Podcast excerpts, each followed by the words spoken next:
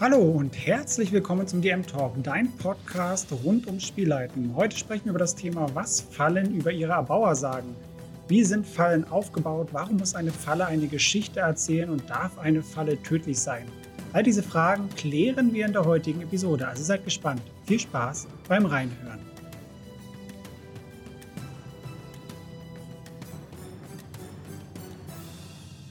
Heute sprechen wir über das Thema Fallen. Sie sind oft Bestandteil von Dungeons und Ruinen. Vor allem aus älteren Tagen kennt man sie so in klassischen Dungeon Crawler Situationen. Viele meiner Bekannten, äh, die schon sehr lange Rollenspiel betreiben, werden bei jedem Metallgitter auf dem Boden sehr stutzig, das ihnen äh, beschrieben wird. Aber warum ist das eigentlich so? Ne? Als ich damals angefangen habe zu spielen, habe ich das nicht so richtig verstanden. Ähm, klar, man äh, wittert dann irgendwann so ein bisschen den Braten, ähm, wenn einem dann also was ausführlich beschrieben wird, dass das vielleicht was sein könnte. Ja, manche haben sich dann ein wenig Finden angeeignet, dass sie einfach alles beschreiben und dann das etwas sein könnte oder nicht. Aber warum assoziiert man das mit irgendwelchen Gift, mit irgendwelchen Feuer, was da hinausgeschossen kommt? Ähm, über diese Sachen wollen wir uns heute ein wenig unterhalten. Ähm, Faszination Falle, sage ich jetzt mal. Ähm, genau, was ist das Ziel der heutigen Episode? Also mein Ziel ist es mit dieser Folge, dass ihr einerseits ein Grundverständnis für das Erstellen eigener Fallen bekommt. Gerade so Systeme wie Dungeons and Dragons ermöglichen viel Spielraum im Entdecken, Erforschen, Auslösen und Entschärfen von Fallen. Darauf werde ich heute ein bisschen eingehen. Andererseits verraten Fallen aber auch sehr viel über ihre Erbauer. Sie können und sollten Geschichten erzählen, wie ich finde, ähm, so wie auch der gesamte Dungeon. Sie sind äh, Teil einer Geschichte, also einer größeren Geschichte, die Fallen. Und ich möchte euch zeigen, wie man Fallen dafür nutzen kann, auch Exploration und äh, das Vermitteln von Wissen über die Spielwelt zu fördern. So gibt es zu Beginn ein wenig handwerklichen Input zum Erstellen von Fallen, den ich anhand von einigen Beispielen diskutieren werde, damit es ein bisschen anschaulicher wird und ihr auch die Möglichkeiten kennenlernen könnt, denn die sind echt sehr, sehr vielseitig, je nachdem, wie kreativ ihr seid und wie gemein, sage ich jetzt mal. Hm, danach gibt es äh, einen Perspektivenwechsel hin zu dem Mindset der, der Erbauer von Fallen, weil das ist etwas, wenn ich mich darüber unterhalte mit Leuten, was sehr oft fehlt, was ich aber sehr, sehr wichtig finde und was hinten raus sehr, sehr große Aha-Effekte nach sich ziehen kann. Zumindest war das bei mir so. Ihr bekommt dann natürlich wieder ein kostenloses äh, Cheat Sheet äh, für die wichtigsten Inhalte zu der Episode. Den Link findet ihr dann wie immer in der Podcast bzw. in der Videobeschreibung für den YouTube äh, ja. Fangen wir an. Was ist grundsätzlich eine Falle bzw. die Funktion dahinter? Ja, Fallen sind ja grundsätzlich Vorrichtungen zum Fangen von Kreaturen oder im klassischen Sinne von Tieren, wie früher Bärenfalle, sowas kennt man, oder irgendwelche Kaninchenfallen, Mäusefallen gibt es heute immer noch äh, für gewisse Örtlichkeiten, wo man manchmal lebt. Ähm, aber äh, vor allem im Rollenspiel sollen sie halt auch das hindern, also das Weiterkommen hindern, ja, an bestimmten Orten. Fallen dienen halt auch als Schutz vor Diebstahl oder anderen Übeltaten, sage ich es jetzt mal. Sind ja auch relativ bekannt, äh, solche Mechanismen zum Beispiel aus dem alten Ägypten. Ähm, dann sind typische, äh, Fallen sind ja typische Elemente in einem Spiel das kollidiert halt immer so ein bisschen, äh, ja, mit der Logik von gutem Spieldesign, sage ich jetzt mal in Anführungsstrichen. Ein Beispiel, mächtiger Lich.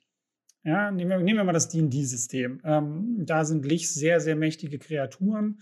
Ähm, der lagert irgendwo sein Herz, ja, um seine Unsterblichkeit zu gewährleisten, weil wenn das Ding halt übrig bleibt, was er da zu so einem magischen äh, Gegenstand gemacht hat, kann er halt immer wieder auferstehen, wenn man seinen Körper niedergemetzelt hat dann wird er natürlich an diesem Ort, wo er es versteckt hat, sehr, sehr viele Fallen und andere Sicherheitsvorkehrungen treffen, denn ähm, er wird nicht die ganze Zeit selbst vor Ort sein oder sie, je nachdem, ähm, um es zu schützen.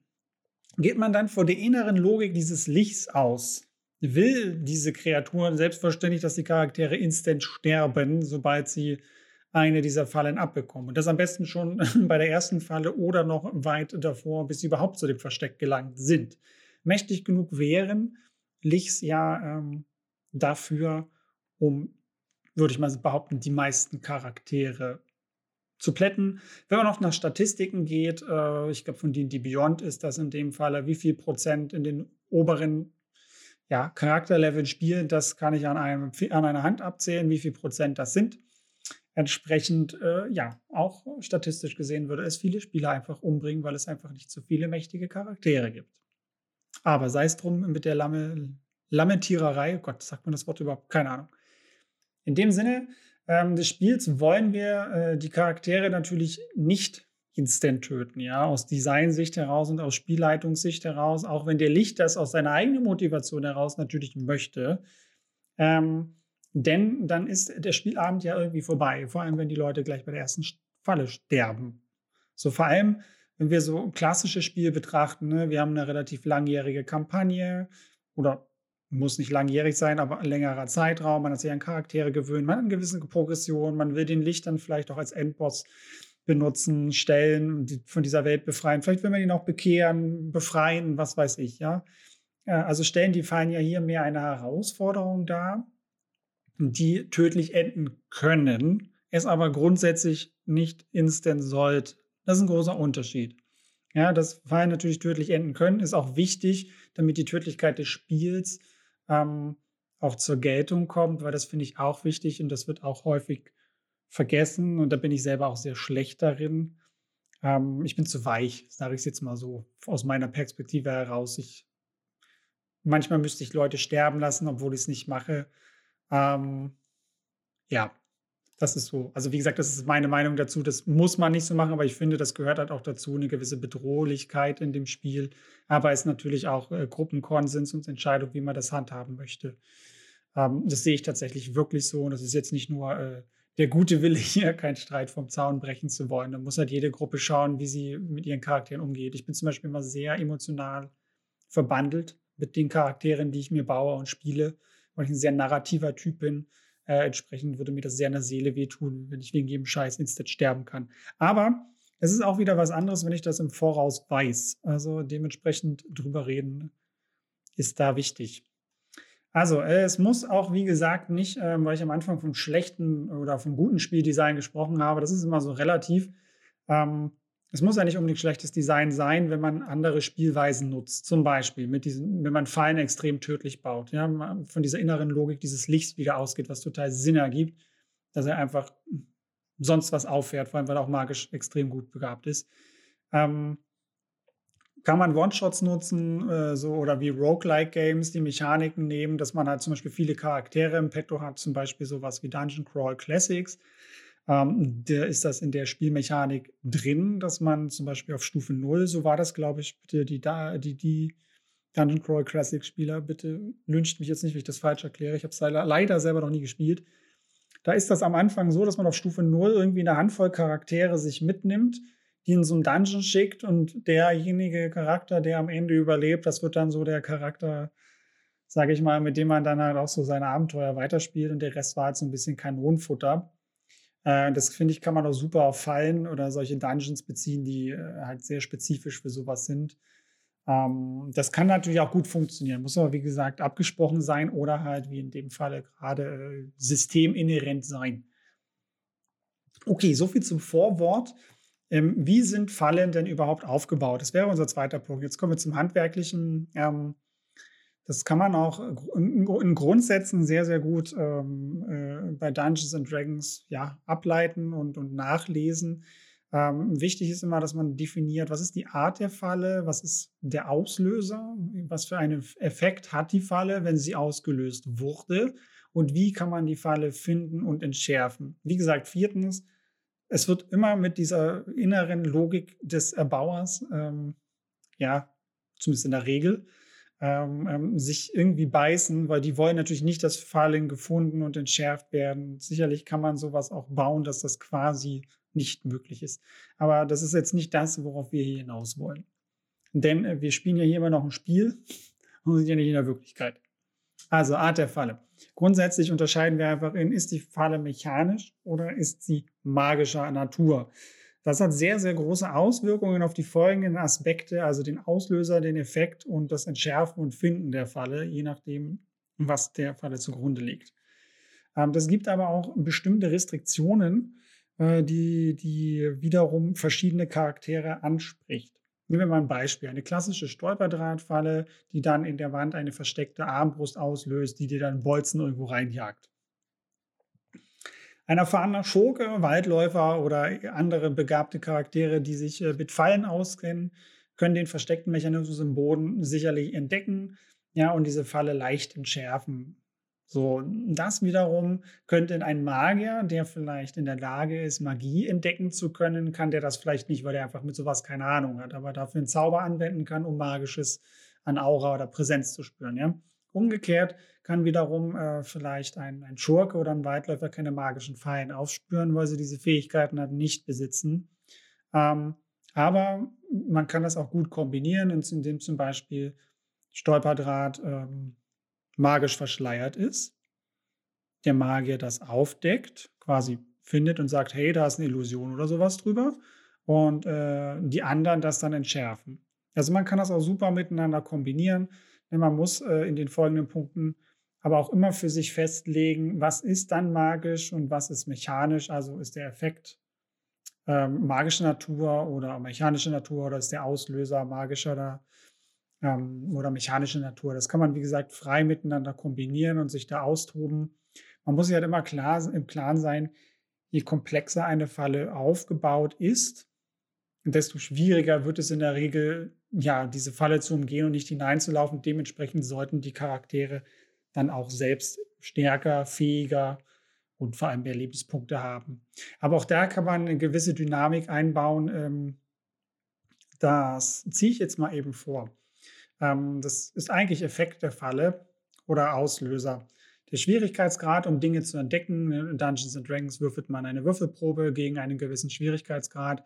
In anderen Rollenspielen ist es rein erzählerische Natur, wie Kreativcharaktere oder die Spielenden dahinter selber sind. Ich bevorzuge in D&D auch eine Mischung aus beidem. Aber nichtsdestotrotz kann man das natürlich immer anpassen an die Charaktere selber und sagen, okay, ich habe jetzt hier einen generischen Dungeon, je stärker die Helden sind, desto stärker mache ich einfach den Schaden der Fallen und äh, das, das Entdecken des Auslösers. Man kann das aber natürlich auch so machen, dass man das einfach festlegt. Ich sage jetzt mal, wie in einem meiner Meinung nach guten Open-World-Game, dass man einfach jeden Ort besuchen kann. Wenn man halt noch zu schwach ist, dann kriegt man halt auf, auf, aufs Maul, sag ich mal, und stirbt halt so. Und im Rollenspiel kann das ja vielleicht auch sein, dass der Bauer äh, oder die Erbauerin da entsprechend einfach nicht mehr Mittel, mehr Geld oder mehr Fähigkeit zur Verfügung hatte, um bessere Fallen zu bauen. Ja, vielleicht waren es Goblins, die in Anführungsstrichen nur primitive Fallen bauen, obwohl ich das jetzt auch äh, jetzt schlechtes Klischee aufgreife. Es gibt sicherlich auch viele Goblin-Stämme, die sehr schlau sind und das gut können. Solche Sachen baue ich zum Beispiel sehr gerne, weil ich sowas einfach nicht mag, immer die extremen Klischees zu bedienen. Was macht es gerade einfacher? Hm, andersherum kann natürlich, äh, 'nen, keine Ahnung, hochstufiger Magier, der irgendwie, äh, keine Ahnung, Professor irgendwo an der Uni war und und 300 Jahre Magie studiert hat, vielleicht dann die total krassen Sachen machen so. Ähm, das muss man sich halt auch im Voraus überlegen, wenn man das gestalten möchte. Zweiter Punkt wäre der Auslöser der Falle. Jede Falle braucht einen Auslöser. Definiere für dich sehr klar, was dieser Auslöser ist. Also wie wird die Falle genau ausgelöst und ist dieser Auslöser mechanisch oder magisch? Wie gesagt, wie wir schon in dem Beispiel davor gesehen haben, ist das unheimlich wichtig für die beteiligten Charaktere in der Gruppe, wie sie dann halt vorgehen müssen beim Entdecken oder halt auch nicht.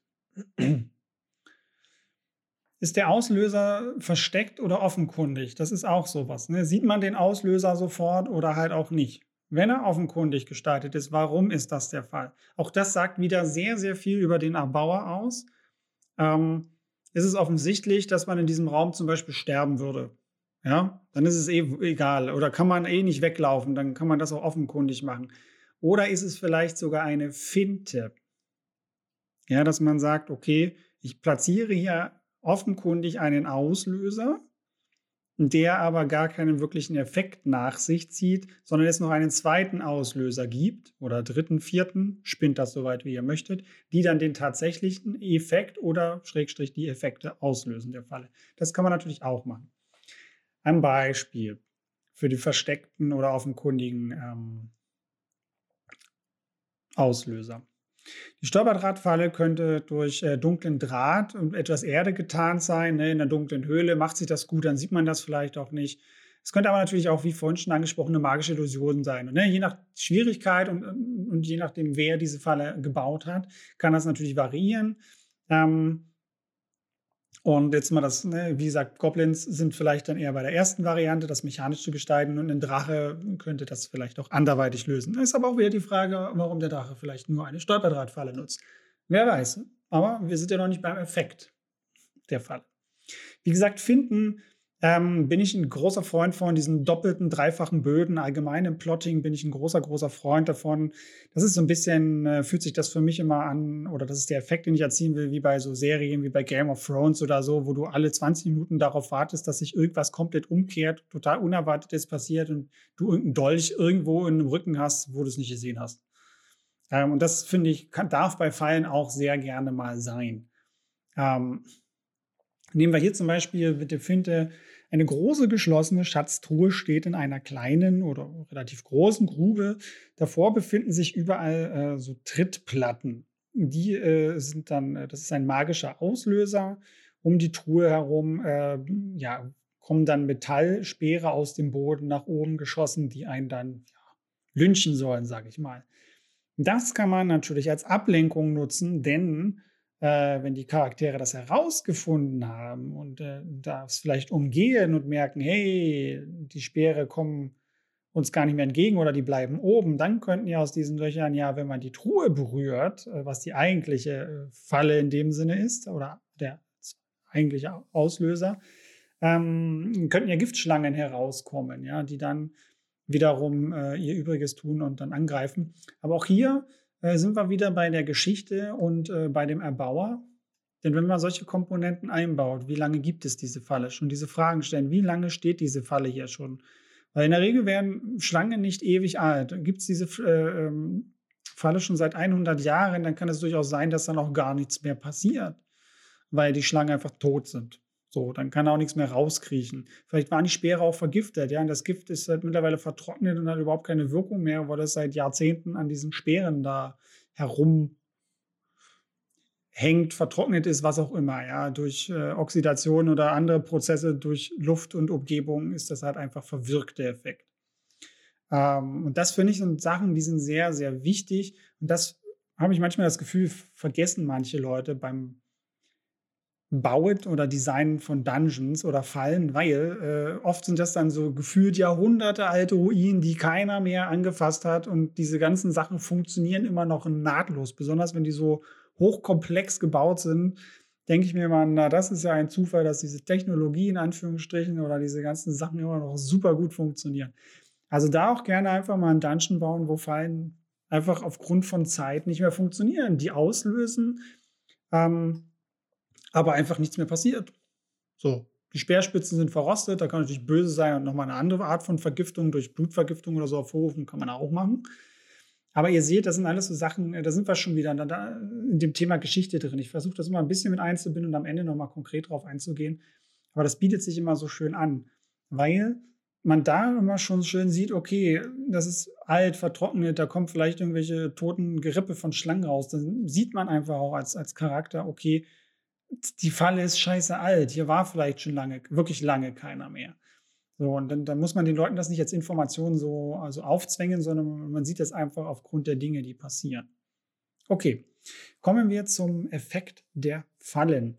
Definiere den Effekt einer Falle, das gleiche Prinzip wieder, ja, verursacht sie einfach Statuseffekte wie Vergiftungen, Einschlafen, wird man verflucht, so Klassiker halt bekommt man direkten Schaden durch etwas, ähm, meine Ahnung, du packst die Kiste an und bekommst einen Stromschlag durch, durch äh, entsprechende Magie. Was für Schaden bekommt man? Ja, das ist halt immer noch die Frage, wie lange erhalten diese Effekte an, die da auf einen wirken? Ähm, oder finden die Effekte vielleicht auch zeitversetzt statt? Ähm, da kommen wir gleich noch mit drauf, was damit gemeint ist. Man kann diese ganzen Sachen natürlich, je böswilliger man eine Falle gestalten möchte, desto mehr davon kann man auch zusammenpacken. Ja. Ähm, das sollte auf jeden Fall voraus klar sein. Und hier sind wir wieder bei äh, der Frage, möchtet ihr das äh, an die Stufe angepasst machen oder möchtet ihr einfach das im Voraus festlegen, wie der Dungeon ist und dann ist es egal, ob die Charaktere Stufe 3 oder 10 sind. Hm. Dann versteckte Versen, äh, versus offensichtliche Effekte. Also da sind wir auch bei ein bisschen bei den zeitversetzten Elementen. Manche Effekte bemerkt man ja einfach auch gar nicht, ja, die nicht eintreten. Das lässt auch gerne mal ein sehr wohles Gefühl ja, bei den Spielenden zurück, äh, wenn die Effekte heimlich sind. Zum Beispiel sowas wie ein Alarmzauber, der aktiviert wird, äh, sobald man etwas äh, berührt. Ja, da könnte zum Beispiel der Drache sofort äh, wissen, wer sich da im Umkreis von fünf Metern dieser Truhe befindet und kann alles mithören und sehen. Jetzt sind wir wieder bei dem Punkt Geschichte und Erbauer. Ja, wenn der Erbauer ein Drache ist und natürlich nicht immer in seinem Hort sein will, aber mächtig genug ist, um solche Art von Magie zu wirken, um quasi zu, gegen zu spionieren. Ähm, hat, wenn man dann auch die Geschichte des Dungeons reinnimmt und sagt, okay, der ist schon 100 Jahre alt und ähm, da sind manche Fallen halt einfach auch schon, funktionieren auch einfach nicht mehr so richtig. Wie wir das im vorigen Beispiel hatten, dann kann das durchaus auch eine schöne Art und Weise sein, Spannung innerhalb dieses Fallensystems aufzubauen, indem wir sagen, okay, die ersten drei Fallen, die funktionieren einfach nicht ähm, weil zu alt und hier hat man das gleiche Gefühl, aber hier wird ein Alarmzauber, also ein versteckter Effekt ausgelöst. Das ist halt natürlich eine sehr, sehr spannende Geschichte, weil was macht man dann? Kommt der Drache dann angeflogen? Wie lange braucht er? Das sind so Sachen, die man sich überlegen kann und ähm, womit man spielen kann. Ja, wenn man sich dann noch ähm, ja, wie gesagt, man kann das auch endlos treiben. Mehrere Effekte, ja, auch hier wieder, je komplexer eine Falle sein soll, desto mehr Effekte gibt man ihr die auf verschiedene Arten und Weisen wirken. Ähm, ja, man, kann auch sehr kreativ sein und so ein bisschen lustige Fallen machen. Da kommt es auch wieder darauf an, was für ein Typ Erbauer ist äh, da am Werk gewesen. Zum Beispiel, wenn wir diese Truhe nehmen. Die aktiviert sich dann, so ein, äh, wenn man sie öffnet, ein magisches Dimensionsloch im Boden der Truhe und die verteilt dann das gesamte Gold im Raum zwischen all den ganzen Schlangen, die dort äh, auf dem Boden herumwuseln und einen dann beißen mit ihrem Giftbissen. Da sage ich nur so viel Spaß beim Looten. Das ist so ein bisschen meine Art von Humor. Das ist ein bisschen schäbig und ein bisschen gemein. Ähm, aber so eine Fallen sind auch immer mal was, witzig und mal was anderes, weil dann erstens bezieht man die ganze Gruppe unweigerlich mit ein. Ähm, und äh, ja, so kann man halt auch vermeintlich in Anführungsstrichen billige Fallen äh, sehr nervig werden lassen. Weil wenn sich das dann Schlangen und Gold im gesamten Raum ausbreitet, nicht nur in dieser Grube, ist es natürlich wesentlich schwerer, dann zentriert da einen Feuerball reinzuschießen oder irgendeinen anderen Zauber, der Flächeneffekte hat, um das Viehzeug zu lynchen. Das wiederum, wenn wir rein bei Dungeons and Dragons bleiben, aber es geht auch mit anderen Systemen, die sowas wie Ausdauer, Mana oder Zauberplätze haben, zieht man wieder Ressourcen, weil man muss mehr Zauber aufwenden, um das vielleicht alles zu lösen, wenn man die Schätze haben will. Also es ist dann immer so eine Abwägungssache, weil hier sind wir wieder an dem Punkt, wo die Charaktere entscheiden müssen, sind, ist uns der Aufwand, äh, ist es uns der Aufwand wert, dieses Zeug zu bekommen? So. Und dann seid ihr da raus. Mehr macht ihr da an der Stelle gar nicht. Und das ist auch okay so. Als letzten Punkt Fallen finden und entschärfen. Bitte, das ist, wenn ihr im Rollenspiel, ich weiß, das macht ganz toll Spaß, sich böse Sachen auszudenken, aber die Fallen müssen irgendwie findbar und entschärfbar sein. Ja, da sind wir wieder bei diesem, was wir ganz am Anfang besprochen haben mit dem guten und schlechten Design in Anführungsstrichen. Das, wenn ihr das so macht, dass das so hart ist, sprecht das in irgendeiner Form vorher an, dass das sehr hart wird. Ansonsten ist das unendlich frustrierend, wenn es keine Möglichkeit gibt, Fallen zu finden oder zu deaktivieren. Glaubt mir, das macht keinen Spaß. Ähm, auch wenn es hier wieder diesen harten Widerspruch äh, zwischen innerer NPC-Logik gibt, ja, die diese Fallen und Dungeon erstellt hat, zwischen dem Spielspaß der Charaktere. Und ich bin immer pro Spielspaß Charaktere. Das ist einfach das Wichtigste, was hier im Vordergrund stehen sollte. Und ähm, ja, wie gesagt, wenn Sie vorher wissen, dass Sie in den Dungeon reinlaufen, für den Sie viel zu schwach sind, dann von mir aus ist das auch okay. Dann äh, ist man auf Frust in der Form vorbereitet. Ansonsten auch hier wieder ähm, die Definition der Art und Weise, wie man Sachen entschärft und findet, auch vorher festlegen. Ähm, das ruft wiederum ganz andere Optionen fest, wie wir das am Anfang schon beim, bei ja, mechanisch und magisch hatten. Und schön ist es für mich immer, wenn man Dinge miteinander kombiniert, damit so viele wie möglich äh, an den Charakteren ihr, ihre Expertise und ihre Fähigkeiten mit einbinden können. Und lass sie da ruhig kreativ werden, wie sie Sachen lösen und sag bei ganz vielen Sachen ja. Gerne ja, aber ähm, und belohnen halt die Kreativität und die Auseinandersetzung mit der Falle. Das ist äh, sehr, sehr wünschenswert, wie ich finde. Man kann natürlich auch hier Vorkehrungen treffen, um das Ganze zu erschweren. Ne? Etwas zum Beispiel, was Magie abschirmt äh, und man sie nicht erkennen kann. Das sind dies ist klassisch irgendwelche Bleiwände, die man in Truhen einbaut. Das habe ich auch schon gemacht. Ähm, dann sollte man aber, wenn man sowas mit einbaut, zumindest auf einer anderen Ebene die Möglichkeit haben, irgendwie an Infos heranzukommen, dass man wenigstens, sage ich mal, Teillösungen erringen kann oder ermöglichen kann, damit man irgendwas bekommt, äh, wenn sie sich bemühen und jetzt nicht alles komplett verkacken oder es in die falsche Richtung geht. Das Beispiel wieder mit der Truhe, die könnte eine magische Aura haben, die durch Blei abgeschirmt ist, wie gesagt, man hört. Aber äh, zum Beispiel aus den Schächten schon ein ganz leises äh, Zischen, was halt auf Schlangen hinweist. Ja, dann sind die Leute vielleicht wieder ein bisschen vorsichtiger. Also sowas kann man da halt auch mit einbauen. Das wäre es zum handwerklichen Zeug gewesen, äh, was ja doch relativ lange war, wenn ich gerade auf die Zeit sehe. Aber ich denke immer, ein bisschen über die Beispiele zu reden, finde ich immer wichtig, damit man ein Gefühl dafür bekommt, was man alles machen kann und was, ja, was nicht. Das ist blöd ausgedrückt, aber was man alles machen kann, ja.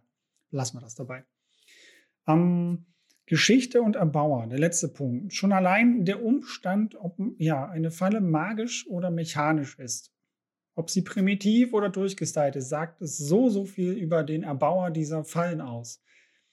Ich halte da immer so ein paar Lore-Informationen über die Fallen selber bereit, ähm, wenn sie, wenn die Spielercharaktere versuchen, diese Fallen zu entschärfen, die ich einfach mit an, an Informationen mit dazugebe. Ne? Kann man kann man eine bestimmte Bauweise von Fallen erkennen? Ja? Kann man daraus auf ein Volk, eine Region oder eine bestimmte Person in dieser Welt sogar schließen, um dann Rückschlüsse wiederum auf die Bauweise oder andere Dinge führen zu können? Das ist immer, äh, das sind immer eine der ersten Fragen, die ich immer bekomme. Was ist denn das für eine Machart dann so? Kann ich erkennen, von welchem Volk das ist? Weil dann schließen die Leute sofort darauf, okay, ist der gesamte Dungeon vielleicht von Elfen, Zwergen oder Ähnlichen erbaut worden oder zumindest mit der Technologie. Und dann wird schon wieder darüber nachgedacht, okay, was ist denn dann der Zweck dahinter, wenn die hier waren? Also das sind also ganz viele Sachen, die dann Folgefragen hervorrufen können, was ich auch sinnvoll finde. Entsprechend ähm, kann man auch, wenn man diese Dinge weiß, auch auf Kosten und Aufwand ähm, dieser Fallen schließen. Wenn man zum Beispiel weiß, es ist von einem sehr berühmten Fallenbauer, der ja über den Kontinent bekannt ist, dann wird man auch wissen, dass hier jemand äh, keine Kosten und Mühen gescheut hat und dann entsprechend etwas sehr, sehr Wichtiges, Mächtiges oder ähnliches hier scheinbar ja, beschützt wird damit. Wie gesagt, auch das Finanzielle ist da entsprechend ein Punkt, der damit zum Ausdruck gebracht werden kann mit der Komplexität von Fallen aber auch wie schlau die Person dahinter ist oder war, ja, wie fähig. Hatten wir ja am Anfang schon eher primitive Fallen, vielleicht dann eher Goblins, die mittellos sind und nicht so intelligent. Und ein Magier, der äh, vielleicht viel Zeit hatte, sich mit sowas zu beschäftigen, mh, hm, hat da vielleicht auch ein ganz anderes Verständnis dafür, wie man sowas aufbaut oder sich halt einen Experten geholt hat, der von sowas Ahnung hat. Ja, wie gesagt, äh, das Alter der Fallen sollte man auch schätzen können. Hm, wie ich dann schon mehrfach angesprochen habe. Warum ist das vielleicht so? Äh, vielleicht haben ja Elfen zum Beispiel vor Jahrhunderten hier eine Grabstätte ähm, errichtet und die mit Fallen versehen. Viele der Fallen waren dann zum Beispiel schon ausgelöst, weil schon andere Abenteurergruppen in diesem Dungeon waren. Das ist auch immer so ein Trugschluss. Man muss nicht immer davon ausgehen, dass äh, unsere Heldinnen und Helden die ersten sind, die diesen Dungeon betreten und alles noch so funktioniert. Da kann man ruhig auch mal die ein oder andere Skelett oder ähnliche Sache da platzieren, äh, die darauf hindeuten lässt, okay, wir sind nicht die Ersten, die hier gescheitert sind. So kann man übrigens auch Hinweise für die Mechaniken von ähm, Fallen platzieren, indem man äh, geschickt Leichen oder ähnliches, sage ich mal, äh, platziert. Auch hier kann man wieder das Alter herausfinden. Also ihr seht, da hat man ganz viele Möglichkeiten mit so Sachen. Und was spannend ist, wenn man Dinge kombiniert. Wenn wir diese Grabstätte zurücknehmen und sieht, okay, hier waren ein paar Fallen äh, elfischer Machart, so, die sind vielleicht schon ausgelöst worden oder weil sie zu alt sind und dann irgendwann gibt es neue Fallen. Die wurden die Elfenfallen vielleicht auch umgebaut oder teileinsatzfähig gemacht und dann merkt man, okay, hey, das waren vielleicht Kobolde, die hier erst seit 20 Jahren oder so leben. Und schon stellt sich wieder die Frage, okay, warum sind die Elfen denn weg? Warum kümmern die sich darum nicht mehr? was haben sie denn hier zurückgelassen? Haben die Kobolde das angerührt, was hier zurückgelassen wurde? Warum sind die Kobolde überhaupt hier? Das sind alles so Sachen, wenn man das so peu à peu so ein bisschen mitgibt an, an Lore über die Fallen, das sind so Fragen, die dann automatisch folgen können. Zumindest bei meinen Spielenden so. Ich denke, das ist eine Sache von Gewohnheit. Und so sind wir halt auch schon mitten in der Geschichte des Dungeons drin, ne? wenn man dann sich darüber Gedanken macht. Ähm, und Fallen sollten halt auch unbedingt zum Dungeon und seinem Erbauer passen. Je nach Art und Wirkungsweise der Fallen kann sich auch äh, ihr, ihr, ja, oder auch ihr Erbauer schließen lassen. Manche haben ja so ein gewisses Markenzeichen, das kann man hier auch alles mit reinbringen. Was waren das so für Leute, Kreaturen und was für Vorlieben hatten die vielleicht? Also ich finde, das kann man im weitesten Sinne schon gut spekulieren. Ähm, und wenn es nur auf einer Metaebene ist für ein gewisses Volk, das sind so Informationen, die ich dann auch, wie gesagt, bei Würfelproben auf das Entdecken oder Entschärfen einfach dann mitgeben würde. Ne? Je höher der Wurf, desto mehr kann man dann an Details und Wissen ermitteln als äh, Spielercharakter und so halt auch bestimmte Mechaniken dann immer wieder wiedererkennen quasi und dann einfach sagen können, okay, hey, das ist halt die Machart von Gnome oder ähnliches und dann einfach auch ähm, sehr, sehr gute Proben oder halt vielleicht auch einen bestimmten Hintergrund, den ein Spielercharakter mitbringt, dann auch belohnen, indem man diese Information einfach auch so teilt, wenn man da einfach mit Erfahrung hat. Ähm, wie gesagt, wichtig ist halt bei Fallen auch immer, was ist die Umgebung, wo sich der Dungeon befindet, was für Material kann man hier überhaupt in der Nähe beschaffen. In der Wüste klappen zum Beispiel Fallgruben mit Skorpionen und Schlangen wesentlich besser als in arktischen Settings, weil die Tierchen da nicht so gut leben können. Ähm, ist um, nicht unbedingt dann die beste Option, das da zu platzieren. Also wenn man unbedingt was mit Gift haben will, sollte man sich da vielleicht anderweitig kümmern. Sand und Schnee bieten dann natürlich aber auch andere Möglichkeiten für Fallgruben, auch mit Hitze und mit Kälte zu arbeiten als Element, was man halt in anderen Umgebungen nicht hat. Und auch hier stellt sich wieder die Frage, warum hat sich der Bauer genau hier an diesen Ort niedergelassen? Welche Mittel und wie viel Zeit haben ihn dazu bewogen, diese Fallen zu wählen?